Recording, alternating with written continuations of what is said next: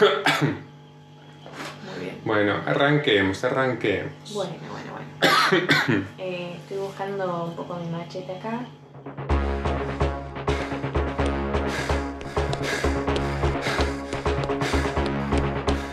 Empieza a contarme, Guido. El otro día, con mi fiel compañera, eh, nada, nos pintó que estábamos muy estresados. No nos pintó, sino que era así. Y dijimos, bueno, este fin de, este fin de nos demos un, un recreo, una pausa, a ver, vamos a pensar. Y fuimos al río, a un río muy lindo, que queda en la zona norte de la ciudad. Exactamente. Eh, lo cual fue todo una aventura porque yo hacía mucho tiempo no andaba por esas zonas. Ah, ¿no? No, hace mucho, te digo un mes. la vida hace dos días. No, no. Qué sé yo, antes andaba mucho por ahí, a lo sí, que voy. es distinto también en, contexto. ¿no? Pero, sí, obvio. Sí. Seguimos en pandemia, le queremos decir. Peor momento, peor momento acá en la City, pero eh, bueno, por eso también dijimos vamos un poco al río, Vamos a escapemos. un poco. Y bueno, yo transitaba mucho esos lugares de más joven y ahora era toda una, una novedad. Y para la US fue una novedad. Claro, yo no ser de acá de Córdoba no conozco tanto. Vimos muchas casas de lo que es columnas, columnas en puerta. Mm. Había una casa que tenía esta puerta que medía como 3 metros, como sí, hasta el sí, sí, sí, mucha, Demasiado. con mucho jardín, muy enormes, mansiones.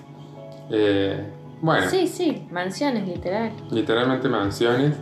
Y gente también, que bueno, gente muy, muy paqueta. Claro, ¿y qué tiene que ver con la zona? Y bueno, sí, pero nosotros nos bajamos en un momento porque estábamos en el río, le pasamos bomba, qué sé yo. eh, y eh, a quería ir al baño, quería hacer pi. Ay, porque nos tomamos como dos termos de mate y estábamos en el medio del campo, todo bien. Yo hice mucho pis antes de salir, pero me... Pero bueno, son Tengo cosas una que... vejiga pequeña. Entonces dijimos, ¿qué hacemos? Yo me puse muy indeciso en el momento. Yo dije, no, vamos acá, vamos a este bar, mejor vamos a tomar unas birras, no, mejor vamos a mi casa, lo de mis viejos. Sí. Eh, cuestión que dijimos, bueno, vamos a tomar una birra. A, A un bar en la zona, porque ya estábamos ahí. Sí, un bar en la zona, una birra, total. ¿Quién puede haber hoy, un sábado, en plena pandemia? En Todo la- el mundo. Bueno, básicamente toda zona norte, toda la No, gente sí, de los sí. countries posibles. Toda gente muy parecida también.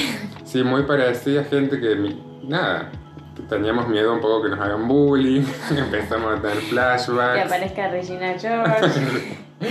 Claro, que nos empiecen a pedrear por poco. Sí. Yo me tomé incomodé porque tenía barbijo.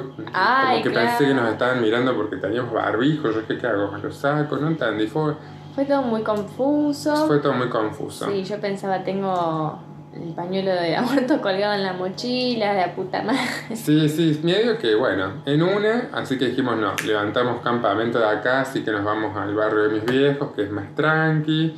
Finalmente terminamos haciendo cualquier otra cosa, pero lo que vamos, que mientras estábamos volviendo para lo de mis viejos, yo empecé a hablar de que eh, íbamos a pasar por la casa de la mona. Sí, Entonces estábamos, no, mira, acá vive mona, y qué sé yo. queremos que conozcas la casa. Queremos que dice, conozca la y yo decía, casa. bueno, bueno, yo todo esto, la mona, mi cabeza decía, bueno, mona será una amiga de ellos. Claro, porque yo justo en el río había visto una compañera de la Facu que se llama Mona. Si me está escuchando Mona, la verdad. Pero de verdad se llama así. Mona se llama. Ay, bueno, entonces la confusión Tenía un poco de sentido. sentido. Bien, listo. La habíamos visto a Mona, yo dije una compañera que se llama Mona, no sé si es mi compañero o no, qué sé yo, bla, bla, bla. Entonces después cuando volví a decir vamos a pasar por la, casa, de, la mona, Yo decía, claro, acá como en Córdoba se le agrega la delante de los nombres, dije, bueno, fue- una amiga de él. ¿Qué tendrá su casa? Una Claro, encima como estábamos en esa de impresionarnos por el tema de lo que es mansiones y casas con leones en la puerta y pavos Ah, reales y toda la cosa, sí, era sí. como, bueno, va a pasar por la casa de una amiga millonaria. Y bueno, no, estamos hablando de, ni más ni menos de la De la mismísima Mona Jiménez. Mona Me Jiménez. sorprendió. Vive, sí, ahí en la zona norte. Y nada, yo le contaba eso cuando ella todavía no sabía que me refería al cantante. Eh, pasaba y decía, mm, no, porque tiene a veces la puerta abierta, esto cuando no haya pandemia, Claro. eh, tiene la puerta abierta donde se le ven todos los premios desde afuera y tiene siempre un policía en la Qué puerta. locura. Qué locura. Igual quiero que sepas que yo no recuerdo nada de la casa de la Mona Jiménez porque todo el tiempo estaba pensando que estábamos yendo lo de tu amiga. Y en el momento en que ellos me dicen, es la casa de la Mona Jiménez, yo pienso, está haciendo un chiste porque su amiga se llama Mona, Mona, Mona Jiménez. Y me dicen, no, de verdad. Y claro, se me borró completamente la visión que tuve de la casa, no la, no la recuerdo. No te la- claro, fue como un momento muy fuerte. Fue como un montón. Y después pasamos por Canal 12. Entonces era todo como una hazaña, me parece. Sí, fue toda una experiencia. Fue toda una Una aventura en experiencia. la ciudad. en lo que es pandemia, imagínense ahora uno sale a pasear por, por los barrios. Sí, claro. Una locura, una locura. bueno, y eso. eh, Derivó al tema que queremos conversar hoy. claro, der- derivamos en, en los dos temas que nada que ver, pero que a la vez se unen. Por un lado, yo pensé, toda esa zona, bueno, ahí también me queda lo que es mi colegio, lo que fue mi colegio, digamos. Sí, Eh, porque vos te criaste por ahí. Claro, más o menos, digamos, ahí iba al colegio, entonces había muchos chicos de la zona, Claro. claramente no eran mis amigos justamente los de la zona, pero me juntaba más con los de los barrios periféricos Sí. y... Pero bueno, sí, entonces como que me acordé de todo lo que era que haya celebridades también, porque Ah. también eh, vivía el del noticiero ahí cerca, entonces era como una parte que estaba la mona y era todo, todo muy reality show y me, me hizo acordar de, de varios sucesos y eventos en mi colegio que nos hacían flashear un poco que vivíamos en un, Ay, en un reality show. O capaz me lo inventaba yo. Sí, un poco tiene que un ver. poco de las dos, pero bueno, ¿quién no lo pensó en algún momento? ¿Quién no? Y Agus pensó en, en otro tema que Eh. tiene que ver. Ha- Habla de distintas cosas, pero va por ahí, eh, va por ahí. Es por ahí. ¿Querés arrancar vos? No, no, contá que. Ah, estaba pidiendo que contaras vos, listo, listo. Eh, bueno, voy a arrancar hablando un poco de Juan Carlos Jiménez Rufino, más conocido como La Mona Jiménez. Eh, la Mona Jiménez, intérprete y compositor argentino de cuarteto, nació en la ciudad de Córdoba, donde él arrancó como cantando folclore, ¿sabías eso? ¿no? Sí. No sabía. Sí, sí. Uno es como que la historia de la mona la escucha muchas veces, o por lo menos yo, y es como que después se me olvida olvida? completamente. Cada, cada vez es Pero voy una- diciendo cierto, cierto. Eh, bailarina y cantante de folclore. Yo esa no me la esperaba. Fue Mirá. el primer plot twist de esta maravillosa Historia que- que... vamos a contar. en los años 60 él arranca su carrera musical con 15 años, donde participa y gana un casting para ser cantante en el cuarteto Berna. Toma, Sí. pasó por casting, muy bien, ya. Bien, bien, bien. Podría haber sido cualquiera de nosotros, la mona. el Cuarteto Berna era una banda que recién estaba arrancando y un dato no menor es que los demás integrantes también eran menores de edad. Mm, Bernardo Bevilacqua era, un violado. era el pianista, sí. Ah, no, no, no. Eh, tenía 16 años y Daniel Franco, acordeonista, tenía 8. No, no, yo pensé que iba a decir que había un representante que era. Estás por nombrar al Ah, representante. no, no, Bevilacqua era otro de los, de los eh, integrantes de la banda. Bueno, acá tuvo un par de problemas con el representante porque a la vez era el padre del pianista y por ende había como una pica ahí porque el tipo quería que su hijo fuera la estrella de la banda Claro. y la mona decía tipo, no, No, no da, estoy culero. cantando. Esto es tongo, esto es Sí. tongo, loco. No le gustó una mierda y se fue del grupo. Toma. Eh, sí, corta la mecha. Después de unos años integró el grupo Cuarteto de Oro que estaba dirigido por su tío Coquito Ramaló, Mira. Eh, el primer disco que grabó con este grupo se llamó Póngale la cadenita, ¿De qué se tratará? que fue un fracaso rotundo en las ventas. Sin embargo, después le siguió Cortate el pelo cabezón, Muy conocida. claro, con ese la rompieron y llegaron a las 180 180.000 unidades vendidas. Y bueno, recordemos igual que vivía muchísima menos gente en esa época, que es los años 60, 70 más o menos. Sí. 70 debe Sí, sí, sí. Mucha Sí. menos gente que ahora. Nada que ver. Gentes. Nos vamos a ir yendo cada vez más atrás. Em, con el relato que voy a hacer. Con el tiempo la mona fue imponiendo como su marca esto de la manito hacia atrás, hacia adelante, palma arriba, palma abajo, tingui tingui. Y la gente se volvió loca, empezó a repetirlo, les gustó, como que... Pegó, pegó, La pegó. pegó, la pegó.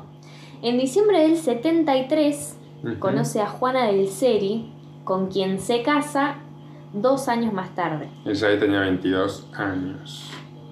Muy bien, muy bien. Eh, luego ellos dos tienen tres hijos, Lorena y Carlos, que también son músicos, y Natalia, que es la diseñadora del vestuario de su padre. Les mandamos un saludo a, los hermanos Jiménez. Que nos manden unas ropitas si están escuchando. Ay, que nos manden un saludo. Bueno, y esto puedo agregar que ahí sobre la Núñez, bueno, calle del Cerro, tenía su boutique, la hija de Natalia. la, hija de la mona, Qué Natalia bien. Jiménez, y con una super vidriera, tenía ahí siempre una, unas ropas.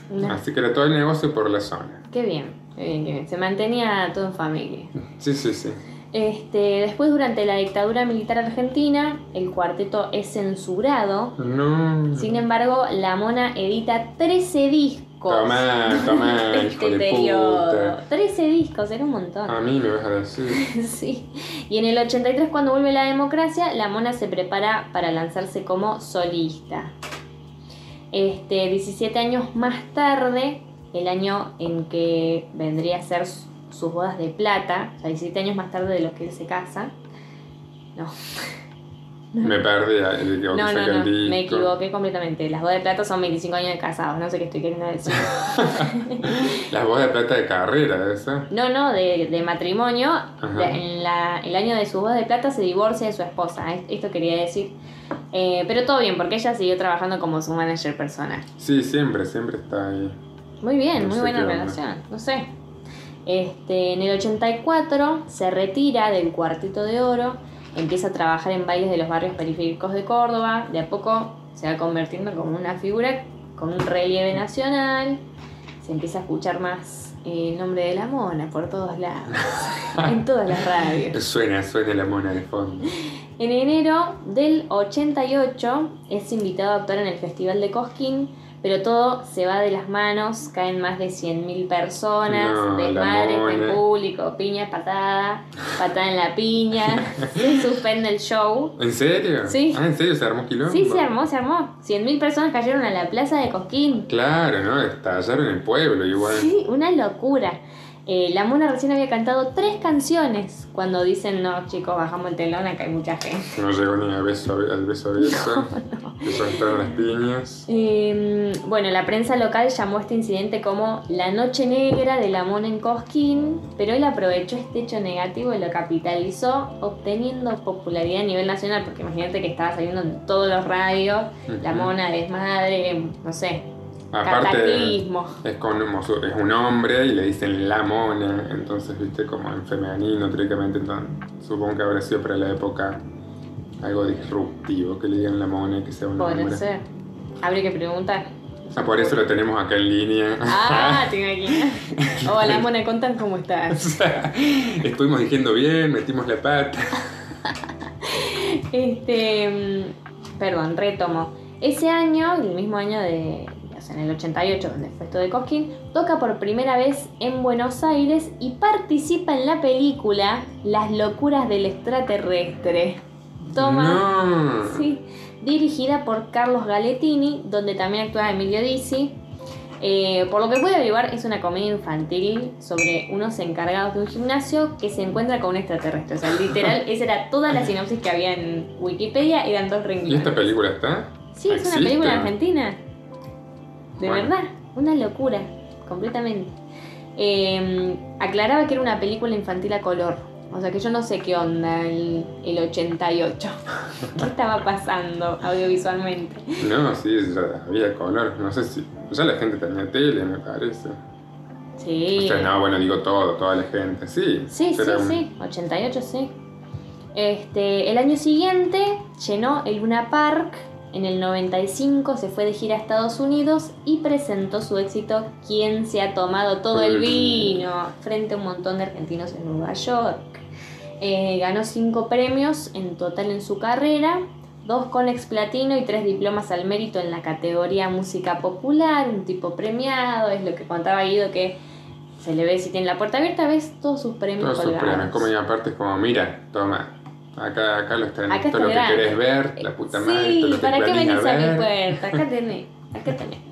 Em, quiero contar esto porque me pareció un dato maravilloso, que es que nunca fui yo a un baile de la mona. ¿Vos fuiste? No, no fui. Bueno, deberíamos ir. Sí, sí. Em, nunca fui, pero bueno, habla de que es característico en sus presentaciones un idioma de señas que tiene la mona. Sí, yo soy el de mi barrio. ¿Cómo es? Así, PL. Ay, me encanta. O sea, todos acá saben cuál es el de su barrio. Claro, ustedes van diciendo Alberdi, qué sé yo, eh, Villa Cabrera, Poeta Lugones, No Márquez, creer. Márquez es Sí, así. sí, sí. Bueno, y voy a explicar eso. Sí. Tiene como un lenguaje de señas manuales mientras canta. Este lenguaje de señas fue inventado por él mismo a lo largo de los años, que representa, como decía Guido, las principales letras del alfabeto, eh, que representan barrios de la ciudad de Córdoba, ciudades cordobesas, provincias del país, etc. El origen de esto lo cuenta él en su libro La Mona, donde relata que en sus bailes la gente siempre llevaba banderas de barrios para que la mona los nombrara, pero bueno, esto hacía que la gente que estaba al fondo no viera un carajo el escenario. Yendo a, a buscar ese libro y a, Yendo a leerlo, necesito si- ah, que me lo autografíe, por favor. en el próximo capítulo, el libro no autorizado de Lemón Ah, bueno, biografía no autorizada. Eh, bueno, entonces por este problema con las banderas, él inventa este idioma particular de señas. Toma. Yo me lo tengo que aprender. ¿Y el de Güemes, te lo sabes? ¿El de qué? ¿El de Güemes? No, Güemes no. Ah, Pero bueno. Bueno, hay que saber. Hay que ir, hay, que, ir. preguntar además, ¿cómo es? ¿Cómo es mi insignia barrial? Em, la Mona cantó con un montón de artistas muy reconocidos como Ulises Bueno y Damián Córdoba, pero también con otros eh, artistas de otros géneros musicales como Vito Páez, Charlie García, Calamar, El Piti, Paquito Ortega. Aparte ido a sentarse con Mirta, fue con de Mirta, fue a Susana Jiménez, como que ya en los 90 empezó a, a reandar en... ya estaba, ya estaba en el medio. Buenos Aires, claro. Sí, sí, sí. Aparte de este típico también lo ponían, no sé si estuvo, pero en alguna obra, en Carlos Paz o en Sí, Mar del como es Plata. artista en el- del momento. Sí, sí, sí. Sí. Tipo que voy a decir ese rejunte, que es como ese Carmen Barbieri, Ah. Raúl Lavi, la Mona Jiménez, Ingrid Grud, que vos decís, ¿qué? ¿Qué tiene ¿Qué, que ver qué está esto? pasando? Sí, sí. De alguna forma lo unían. Sí, sí, sí. ¿sí? Eh, bueno, entendemos entonces que el legado de este hombre es enorme para la gente que lo sigue. Se lo ven pintadas en la calle, en tatuajes. También, esto es un dato no menor para mí, eh, hay una variedad de sushi en honor a él. ¿En Eh, serio? Sí, que se llama el Jiménez Roll. Los venden en el local Sushi Soul. No quiero decir con qué viene arriba Ah, no, escuchá. un sushi nevado. Dice, dice. Junto, eh, está hecho con pollo marinado en Fernet, No, junto a una salsa de frutos rojos de tras la sierra. O sea, este hombre ya ganó. ya ganó. ¿Quién no quiere un tipo de sushi con tu nombre? Y que sea encima rebosado en Fernet, más cordobés. Ay, no, no, es que más cordobés, no sé. Le faltó el pañuelo pro vida. y un gorro militar, y era. Y el macrismo. Una bandera argentina. y hizo quejar al Olmo.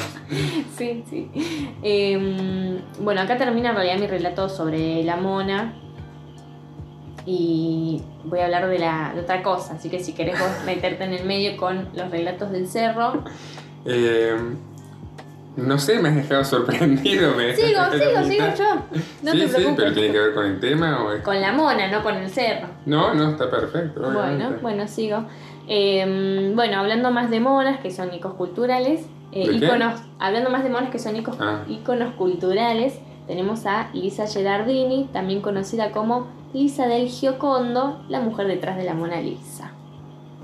Acá tenemos mucha info impactante.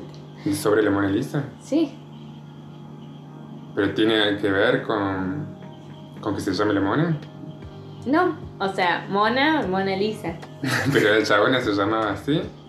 Para ahora voy a ir. Ahí- se ahí llamaba Lisa. Lisa Gerardini. Ah, Lisa. Después vamos a explicar por qué Mona, pero tampoco es la gran cosa. Eh, bueno, de ella se sabe muy poco. Antonio María, el padre de Lisa, pierde dos esposas antes de conocer a quien sería la madre de ella, esta mujer. Eh, ambas antes murieron durante el parto. Muy hermoso. Era en 1400 y pico. Que pasaba, su- supongo que siempre, o sea. Sí, yo también me imagino que sí. Sí, sí, 1400. Porque viste también. mucho tiempo. Sí, no, todo así, bueno, y se murió a los 25 años el rey. llegaban como, a- a eso. Bueno, bueno. ¿En qué momento se hizo rey? O sea. Em, bueno, Lucrecia de Cacha es quien se convierte en la tercera espo- esposa de Gerardini, todo esto en 1470 y pico. Obvio que tenía 12 seguramente, y el príncipe. Seguro, pues no me sorprendería. En 1495 nace Lisa Gerardini en Florencia, Italia. A los 15 años la casan con un viejo que se llamaba Francesco Bartolomeo de Giocondo, que quiero aclarar por las dudas eh, que Lisa tenía muy pocos florines, que era la moneda de la época, y tenía una granjita, por lo que se dice que no fue un matrimonio arreglado por intereses económicos. O sea, sino que realmente ellos se amaban. Lisa, la Mona Lisa, con este viejo. Sí, bueno, bueno, eso es lo que dice. Eso es lo que Pero dice. ¿cuánta diferencia Yo me reservo la opinión sobre esto. Decime las edades. Y te Era si hagamos. 1400, vos querés que tenga la No biografía de esta gente. no tengo esos datos. Este, mm, bueno, no sé ni idea cómo eran las cosas en el 1500, así que dejémoslo ahí. Pero era un viejo. Él se murió y ella siguió viviendo muchísimos años más. Eh, con este tipo tuvo cinco hijos y es él quien le pide a Leonardo da Vinci que pinte un retrato de ella. Vamos por ahí, ¿me estás siguiendo? Te estoy siguiendo, te estoy siguiendo. Eh, este cuadro se llama La Gioconda por el apellido de casada de Lisa. Y si hablamos del nombre La Mona Lisa, la palabra mona significa señora en italiano antiguo. Entonces era la señora Lisa, el nombre del cuadro. Me encanta, me encanta. Eh, No, aposta que no tenía la historia de la Mona Lisa, la verdad. y porque ahora voy a Yo hablar flashé que era una mentira. O sea, que era un. Y es una un poco obra de chequeable arte. igual. Ah, bueno. Pero- claro. A ver, ¿cuáles son tus fuentes? ¿Con quién No, hablas? no, pero esto existió, nada más que no hay, no hay manera de confirmarlo. Fue como lo de Felicity Jones. Eh, el cuadro este, que es el- eh, la obra más famosa del mundo, se la considera, pasó por un montón de manos. Atento. Después de que fallece Da Vinci, la compra el rey Francisco I, que, y ahí pasa a estar en el Palacio de Versalles hasta la Revolución Francesa, donde la pasan al Museo del Louvre. En Ya mil- 1700. y pico. 1800, sí, sí, sí. En 1800 Napoleón Bonaparte dicen que saquen el museo, el cuadro del museo y que lo pongan en su dormitorio. Ah, bueno, bajo O el sea- cuadro, bajo el cuadro. Sí, sí, sí, se lo llevó a su casa, le gustó y dijo, lo quiero en mi cuarto. Por suerte, cuatro años después lo devuelve, un tipazo, Napoleón, un tipazo. No, No, no, no. sí, fue un sarcasmo. Ahora, eh, el cuadro es propiedad del Estado francés y sigue expuesta en el Museo del Louvre en París, siendo la joya de sus colecciones, a pesar de ser un cuadro bastante chico. Mide 77 por 53 centímetros, o sea, más chica que una hoja 1. ¿Qué? Es re chica. Yo pensé que era un super cuadro, boludo. No, no Viví estafado toda mi vida Sí. entre la mona y la mona Lisa. Esta confusión de monas. Em, bueno, para que tengan una idea del formato, em, yo tuve la oportunidad de verla en persona, a la Mona Lisa. Oh no es la gran God. cosa. Bueno, yo la mona Jiménez. Bueno. Ah, Estas son las pequeñas cosas que nos unen.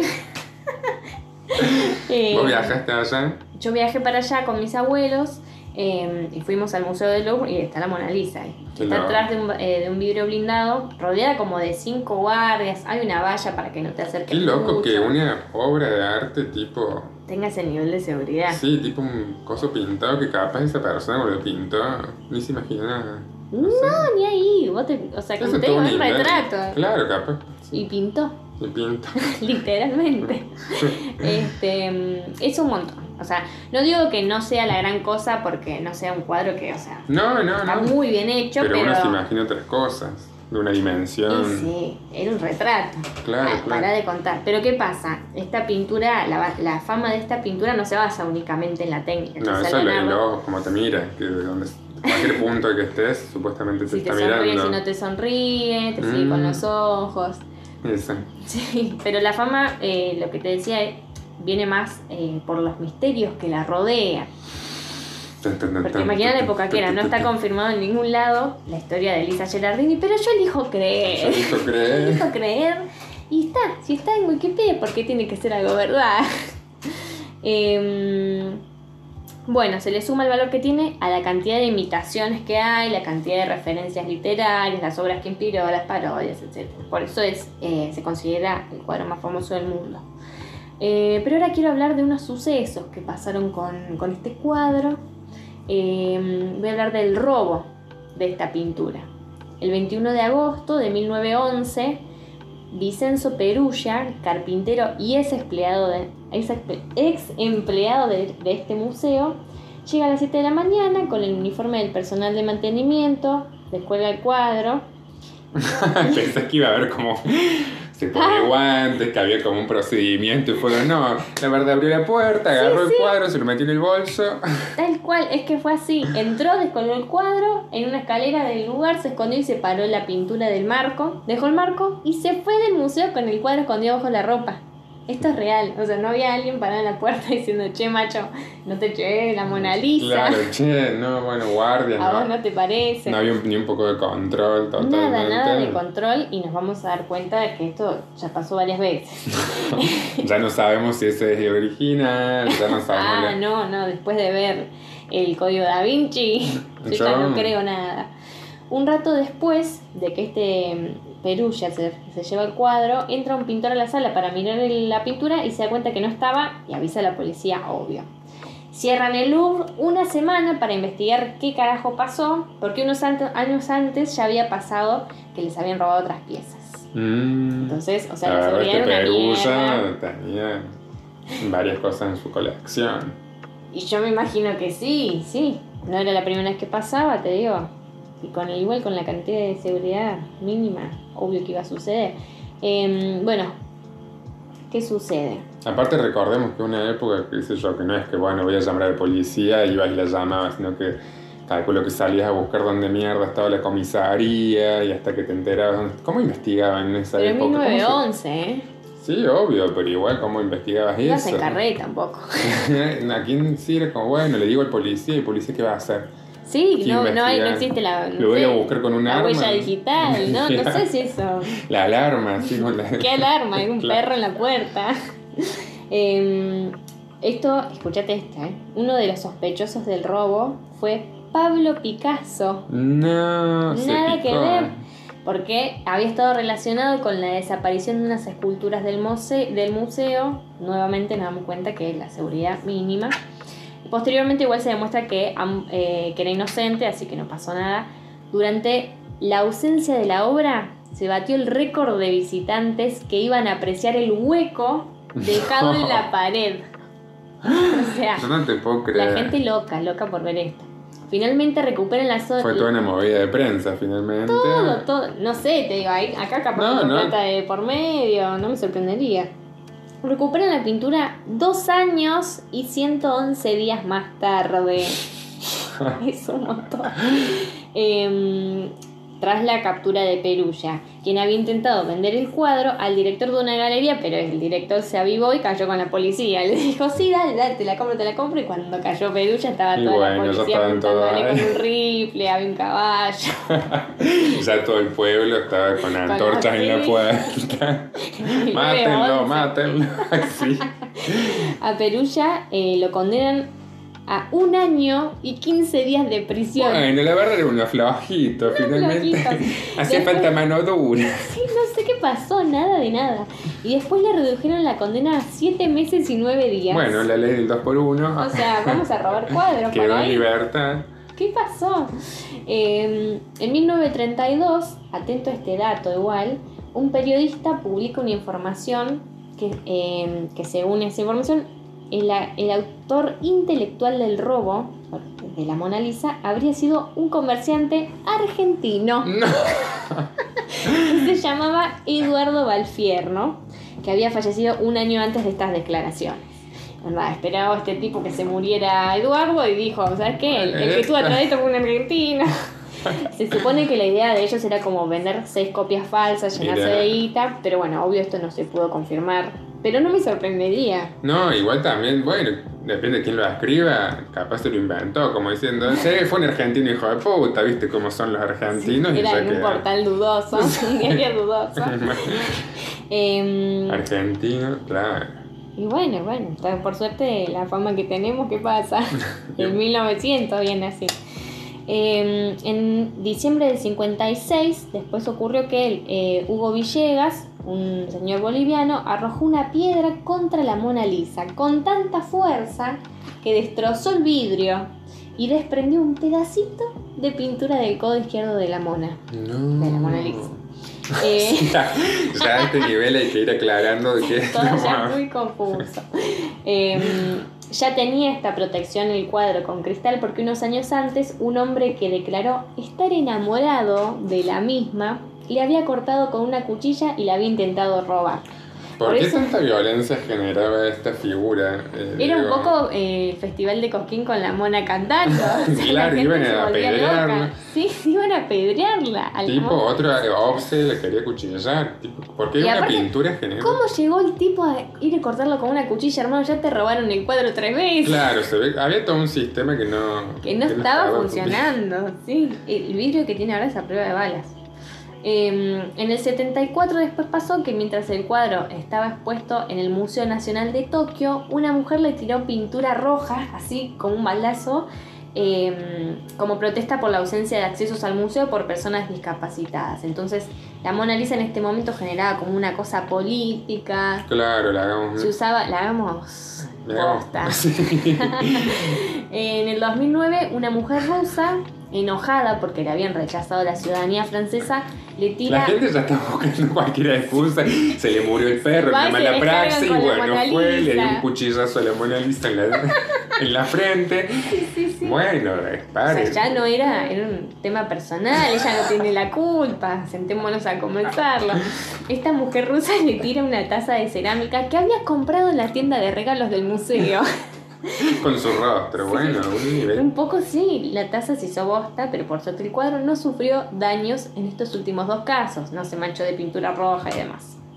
Este, bueno, y ahora te voy a ir mandando unas fotos por, eh, por la web, porque te quería contar eh, unas reproducciones y parodias que tiene este cuadro. ¿Sí? ¿Qué te parece mientras te voy contando hasta ahora? ¿Qué te está pareciendo? No, ¿Qué muy loco, la verdad. No, no me lo esperaba para nada. Eh, Sorpresivo. Muchos sí, datos que no flash. sabíamos. Sobre todo esta última parte de la violencia generada a, este cuadro, Sí. porque encima, como que, nada, un poco querían ser famosos, me parece. Sí, como que se hable de eso, me imagino. Bueno, no, no sé, estás con una taza en un museo que te agarra un ataque de locura y es como, ¿por qué era? ¡Ay, me rechazaron la ciudadanía! le ¡Sam! dañaré su mayor obra, o sea, no sé. Sí, no, Igual Leonardo da Vinci era italiano. Eh, ahí te mandé unas fotos, te mandé la foto del hueco de que Acá dejó la obra viendo. robada. Bueno, una muy buena movida de marketing. Muy- lindo hueco. Muy lindo, ¿verdad? Yo iría a ver este hueco. Sí, sí. Y es un momento como histórico un poco, por eso la gente se volvió loca. Eh, esto iba a contar. Eh, tiene muchas reproducciones y parodias. La de mejor calidad que hay eh, es la Gioconda del Prado, porque está en el Museo del Prado, que fue hecha, es la que de las que te mandé, la que más se parece, Sí. que tiene como colores más, como colores primarios. Eh, fue hecha de manera simultánea al, de- cuadro original por un alumno de Leonardo da Vinci bajo su supervisión, pero no se sabe quién es el autor, es como anónima. Ay, qué bajo. Sí, sabes que se hubiera llenado ahí. Sí. Eh, en 1919, el dadaísta Marcel Duchamp, eh, súper conocido, búsquenlo porque recomiendo, pinta una parodia de la Mona Lisa con un bigote chivita y abajo le pone L-H-O-O-Q, que significa ella tiene el culo caliente, No. traducida en francés. Generaba una cosa de agredirla a esta chica que no tiene nada que ver. Bueno, la tienen con, con la Roconda, loco. ¿Qué te pasa? Pero aparte que pasaron 400 años de que esta mujer estuvo viva. ¿Qué pasa? Esto querés charlarlo con ella, loco. Contanos Eh, qué, qué le ha hecho a la humanidad este pobre. Sí, no sé, se puso mal, se pusieron mal. Eh, Salvador Dalí también pinta un retrato eh, de él, de él mismo, sobre una réplica eh, de la obra original en forma de burla, esa no te la mandé, pero es literalmente la Mona Lisa con la cara de Dalí. Eh, y después Botero pinta una Mona Lisa obesa, que estas fotos las voy a poner en, en Instagram para que las vean. Y bueno, nada, eh, mucha violencia. Ahí terminó. mi Mucha violencia. eh, La- el cuarteto y el arte generan violencia, pero de la buena, de sí. gente apasionada. Qué, qué flash. Qué flash lo de las monas. Eh, bueno, nuestro tema no, no es nada. Bueno, justamente hay unos bocinazos ahora, Sí, sí. porque justo en el patio Olmos hay una marcha. ¿Ah, sí? Sí, hay una marcha contra el gobierno. Ay, todos los domingos. Sí, pero hoy es sábado, o sea, ya hoy es Ah, sábado y domingo. Ah, no, bueno, era para el 19, por esto que subió el dólar. Oh, bueno, Y todo, pero vayan a tomar sol. No Las sé. troops. Claro, esta gente podría estar ahora en la En sus tejera tomando una limonada con las chicas ahí de. Podría de estar en el patio de sus mansiones del cerro. Sí, jugando al golf, preparando algo, Al pádel. jugando muy, mucho al pádel. Y, y están rompiendo las bolas, gente. A ver, bueno. Sí, se puso política la cosa. Eh, pero bueno, está toda esta gente muy maravillosa con la que te decía recién. He convivido parte de mi vida, sobre todo en la niñez, cuando iba a un colegio de esa zona. Sí. Que queda bueno. No sé, nunca se entendió mucho si queda en el Cerro, Las Rosas, o en, o en Urca, como hay el... Todos los barrios de Córdoba son muy borrosos, me parece a mí. Sí, no hay línea nunca mucho definida de los barrios. Entonces este era como un barrio del cerro, un colegio del cerro con ganas de ser un poco de urca. Estaba Claro. ahí al límite. Como Entonces iba- pertenecer un poco. claro, que era como un aspiracional, era un colegio aspiracional. Sí. Y bueno, nos hacían, creo, esto creer un poco que estamos en un reality, pero creo que era una mezcla con lo que yo sea, viví, cómo viví la vida yo. Bien.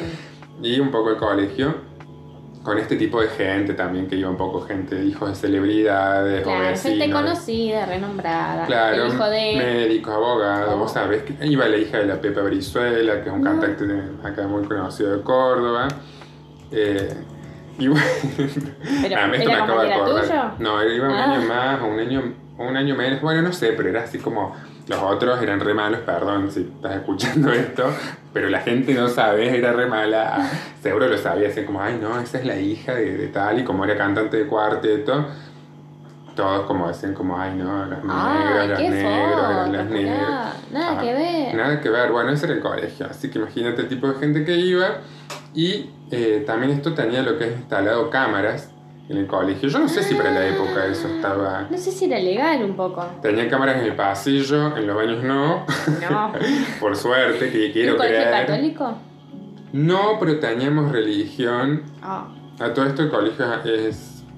Era... Bueno, es de, unos, de un amigo de mi viejo, un compañero de mi viejo. Entonces yo medio que entré boqueando, así como... Sí, sí, mi, Yo me codé, me Sí, codé. claro, como, porque mi papá es amigo del dueño. ¿Viste esas libretas que tenés ahí? Las imprimía mi papá. Y eso no caía bien, eso no caía bien, pero estaba como aceptado porque era una competencia. Sí, todo. quién lo tenía más grande, quién conocía más. Claro, Pero y, bueno, y no solo era tipo reality, era como todo siempre una competencia, Ah. era un nivel de angustia porque iba a salir perdiendo, porque yo iba con esas historias que, que eran inchequeables un poco también. Vos no tenías una foto con el dueño. claro, yo medio que decía, bueno, yo lo tiro, yo lo sí, tiro. sí. Y bueno, esto había cámaras, entonces yo- eso también como que nosotros siempre flashábamos que en las salas de maestros había tipo un panel de control. Ay, con un, con un profesor ahí viendo todo. Claro, con, no sé, alguien, alguien viendo por qué habría cámaras. Entonces era, esto no era para tan- meternos miedo y que no nos la mandemos. Eh, pero ustedes saben si estaban conectadas. Supuestamente en el secundario, porque después, primero había un primario y el secundario en el mismo lugar. Pero después lo pasaron al secundario a otro edificio, porque es como que el colegio se iba comprando la manzana de a Claro, poco. fue creciendo. Eh, como que ahí, no me acuerdo cuál era la pregunta. Perdón. Sí, si vos sabías que esas cámaras estaban enchufadas. Ah, supuestamente secundarios después ponen ahí cámaras y supuestamente sí que, que había, que filmaban, pero que estaban en pero la compu del vio. dueño. qué Nadie lo vio. No, no, no es que había un centro de cómputo, eso se luz. guardaba. O sea, se sabía que estaban prendidas porque creo que ese era miedo de todos un poco. Sí, sí, entonces que era como un sistema Oh. de control de no mandarte feo. cagadas. Sí, sí, no ser cualquiera. No creo, o bueno, capaz era que no roben, pero era extraño. Sí, sí, Era raro, bueno, ya eso y esto también otro que ahora re- refrescando me acordé, que también en lo que es el patio teníamos un teléfono, un teléfono público, Sí. como en el Ah. patio del colegio. ¿Qué? ¿Como Entonces, con monedita? Claro, o podías llamar por cobrar. Yo siempre llamaba, mira, lo mis papás llaman a mi casa Sí. en los recreos para decir que me busquen porque me dolía la Esto es un panza. montón. Esto es un montón. Es un montón lo que me estás contando. Yo a veces ponía una monedita que me sobraba, ponele, y era como llamaba o por cobrar. Y una vez no me atendía mi mamá, si me atendía me decía como tipo, ay Guido, pendejo de mierda, deja de llamar, llamar". no te vamos a ir a buscar. o deja de llamar, no es que nos cobran. Y es como que nos cobran para que me atendés, pero bueno, no sé. Pero es que no sabía que era vos. No, no, porque vos llamabas a la máquina, ponías numeralísimo y te decía, Ah, bueno, querés llamar, dice, deja tu nombre para que la gente sepa quién sos. Yo decía Guido. un imbécil. Bueno, esto no sé si era loco, pero Qué bien, para mí sí. Había un, loquísimo. un teléfono. Entonces era como todo un nivel muy extraño de, de, de colegio. Y otra cosa que me hizo acordar esto de los reality, como yo lo vivía, y esto es muy poco pedagógico lo que voy a decir, Mm, pero el profesor, había un profesor que flayaba un poco y nos hacía jugar un juego que se llamaba El Juicio. No, güey. Esto no va a salir bien. Esto no va a salir bien en un, co- en un colegio con estas No, no, características. tal cual. en los que uno Como- sobrevive todos los días. Era todos un poco una cacería de brujas, ¿era? Medio totalmente, pero era la oportunidad para que los débiles tengan su momento. Contame momento todo, en que- favor. El pueblo de niños se empoderaba en contra de los abusones, de los tiranos del curso. Entonces, igual nada pedagógico. O sea, No, vuelvo a reiterar que no estoy a favor de esto. Pero para mí un niño criado por Gran Hermano y la televisión Era un montón, como era que un poco me gustaba, era un poco profe, profe, juguemos el juicio, juguemos el juicio. Era muy Gran Hermano. Bueno, ¿cómo es este sistema de juicio que implementaba el profesor? Eh, todo lo que es el pueblo alumnado, Sí. teníamos que votar, como en Gran Hermano, darle tu voto negativo, un voto negativo a quien querías que sea el acusado del curso. bullying. 10 años teníamos, Sí, ¿eh? sí, Quinto sí. grado. Claro, yo entiendo. Entiendo En- muchas cosas ahora. Claro, ahora. Y era un estrés y era un, un miedo. Que no te voten a vos. Claro, no, no, no. Entonces medio que uno hacía complot, chequea. Como gran hermano, nada más Sí. que también teníamos cámaras, así que era todo un gran hermano. Como, Pero todo el tiempo sucedía este complot, digamos, o solo cuando se jugaba. No, solo una vez planteó el juego en quinto grado, nos tiró yo fascinado, era como ya quiero votar, tráeme una urna que lo voto. Entonces, bueno, qué sé yo, del pueblo estudiantil tenía que votar al peor, al acusado. Y ese acusado tenía un abogado defensor que tenía que elegir él, que podía ser su, un amigo. Saber lo que es un abogado igual es un montón a esa edad. Ya está, nos estaba planteando un juego medio de la vida. Sí, pero digo, habla también del colegio que era, que supieras que era un abogado, que hacía un abogado. claro, no sé qué onda. El profe igual era el profe de teatro y después fue profe de otra Ah. cosa. Tiene más sentido. Siempre igual en mi colegio fue muy difuso el tema de los profesores porque Todos hacían el, de- todo. el de educación física era el de plástica, después uno de educación física era el de religión y este que era teatro ahora no me acuerdo qué materia daba. No bueno, era bien todo esto. raro, raro todo. Era como una educación Waldo. Sobrevivencia, sobrevivencia. Sí. Bueno, Contame. eh, Un abogado defensor que podía ser el amigo. Claro, y había un tribunal que se los elegía el profe, que eran como los más destacados de la clase, que eran Los como los más buenos y con mejores notas. Que de paso. Qué mal eso que te juzgue esa gente. Tipo, tienen la vara muy alta. Sí, entonces era como que muy fuerte. Ahí siempre lo ponían a un amigo mío, el S, hola S, si estás escuchando. Lo ponía en tribunal porque era como los más bochos ahí. Claro. Bueno, yo siempre era del pueblo. Del pueblo. Del público, el que va a chusmear. del pueblo, entonces yo tenía que tener mi voto, pero yo ahí estaba haciendo complot, siempre votemos a este, votemos a este, bueno, salió acusado un chabón, que después fue amigo mío, que era medio abusivo, pero como era amigo mío, a mí me convenía, me convenía a niveles, imagínate, era un trolo en un colegio del Sí, sí. barrio, Te convenía ser amigo de este tipo. Me convenía ser amigo, y el profesor era piola, era piola, Era yo. como un poco tu guardaespaldas. Era un poco mi guardaespaldas, vamos a decir, pero pasa acusado eh, difuso el juego y ahí todos, el pueblo estudiantil, teníamos que votar, o sea, teníamos que levantar la mano para tirarle shade, Sí. para decir por qué lo habíamos acusado. ¿Y qué decían?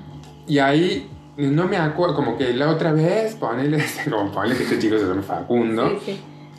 El Facundo en el kiosco se me coló, ponele. Ay, no. Todas cosas así, Tipo, ¿no? era como un poco terapia. Claro, era como decir por qué era, había que acusarlo, qué hacía el abogado. Yo me confundía siempre y empezaba a atacar a otra gente, empezaba a atacar. Él aprovechaba. Yo atacaba el que lo atacaba él porque era amigo mío, atacaba el tipo el tribunal. Y el profe decía, decía, Guido, Guido, acordate que él es el acusado. Me decía. Yo, bueno, bueno, bueno, perdón, perdón, pero. Bueno. Acá, no, acá nadie es santo. me agité. Sí, yo entraba en esa. Pero bueno, era un poco fuerte. Y esto no sé si, si mis compañeros lo recuerdan, pero para mí fue un suceso histórico Un en mi vida. esto. Sí, sí. En mis recuerdos de colegio. Y que fuera algo frecuente. Después hubo otra vez que no tuvo tanto éxito porque el chico que quedó se enojó, porque era un chico tipo Claro. con problemas de ¿Qué conducta y se puso un poco mal, un poco agresivo, que cortar el juego. Porque cero pedagógico el juego. Porque cero, aparte todos ah, agitando.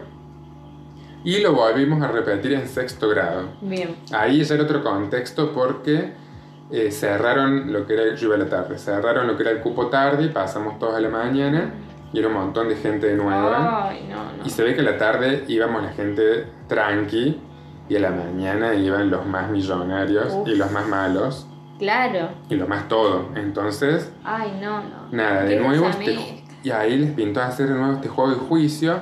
Debo decir que yo eh, me mostraba entusiasmado. Quizás yo le decía, profe, juguemos, juguemos al juicio, juguemos al juicio. Ya se lo dije muy efusivamente un par, cinco o seis veces. Sí, lo que iba a hacer me dijo, bueno, bueno, le vamos a dar el gusto a este trolo malvado Sí.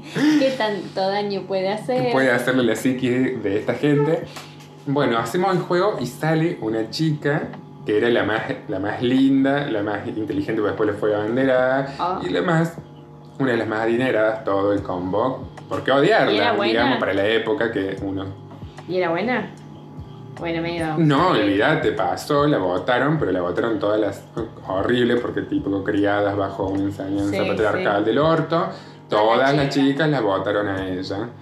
Entonces, Ah. eh, la hacían pasar al frente y las, las, las bardeadas Sí. eran del level. Ah, eh, claro, ya era otro ámbito. Claro, que era una falsa, porque le, le- le estuvo chismeando tal cosa, que era una forra, forra, es esta palabra, porque tal cosa, y que la otra vez, y, toda la- y yo así como, no, bueno, Se fue picó, fuerte. Yo no dije nada, montón. obviamente, ahí porque no conocía a nadie, porque yo Y no, no estaba para opinar, no estaba para no, y opinar. aparte no te vas a meter en esa recién arrancada. No, yo aparte yo lo quería pasar desapercibido, digamos, básicamente.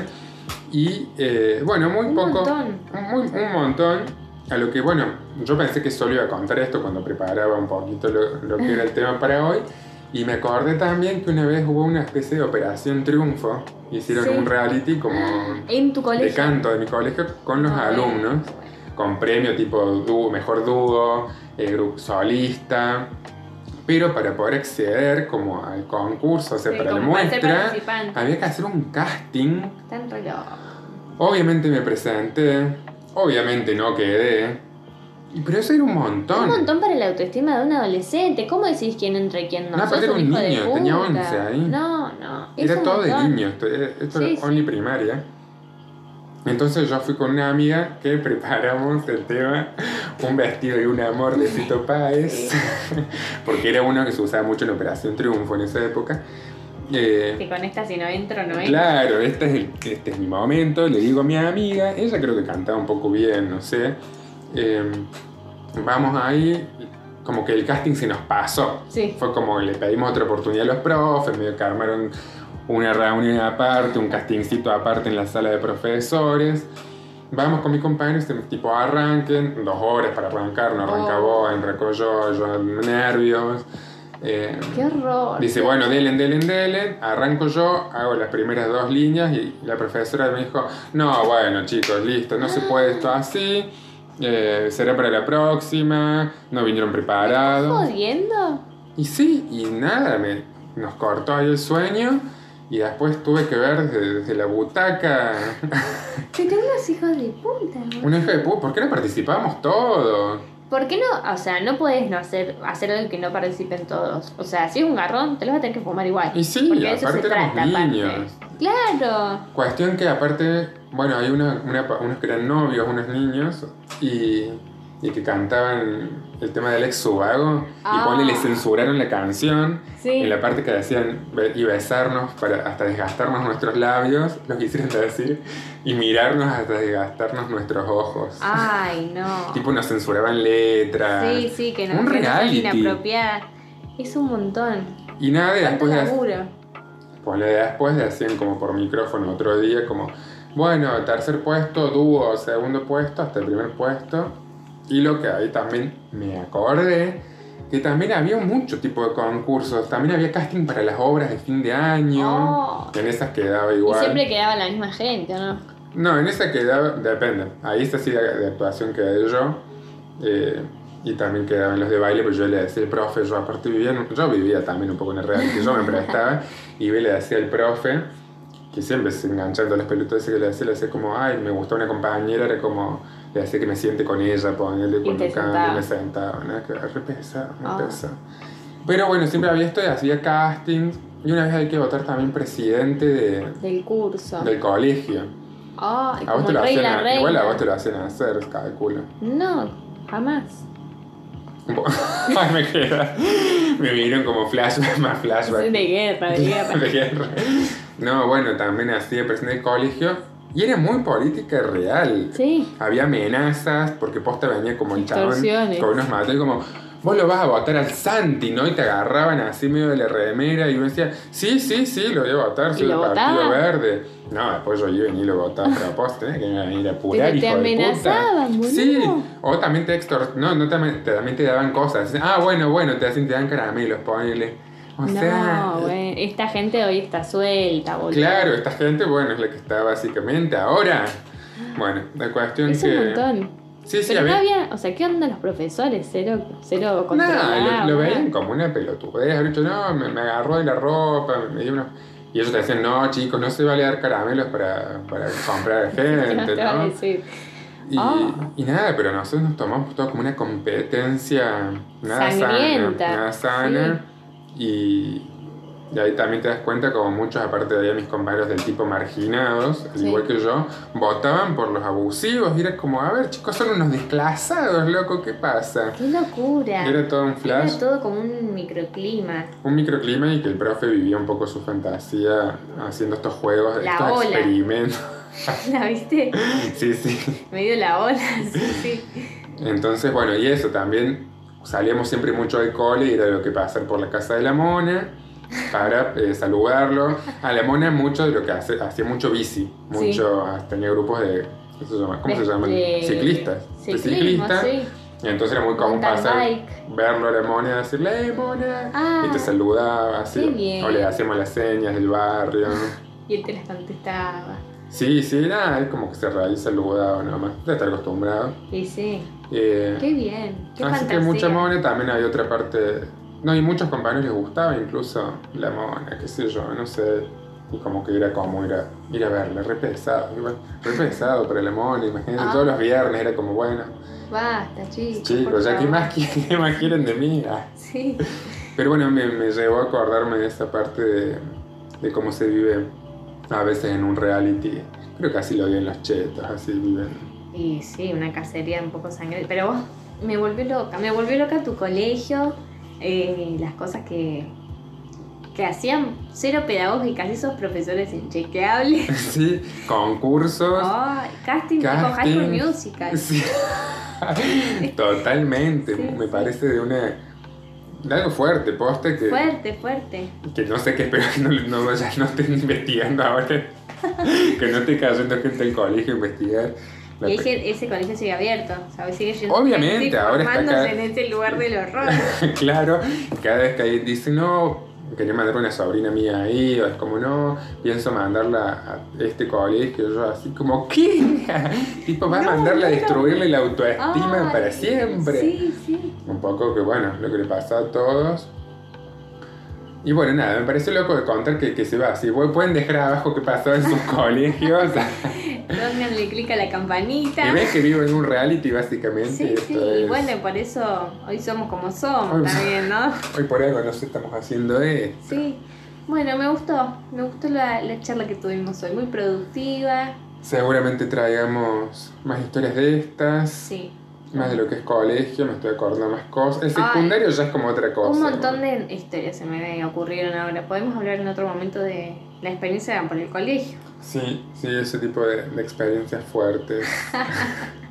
Qué horror. Qué horror. Bueno. Bueno. Bueno. Te, encuentro en el próximo programa la misma hora. Por favor. Em, tenemos Instagram. Ahora tenemos. Se llama Sin Salida Podcast. Búsquenlo así, lo van a encontrar. Creo que es sinsalida.podcast. Eh, ¿Algo más querés decir vos? Quiero agradecer a mi familia.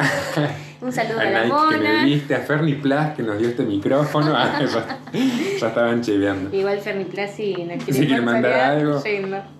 Eh, y bueno, nada, nos encontramos la próxima, la próxima clase. Me encantó. Nos, vemos.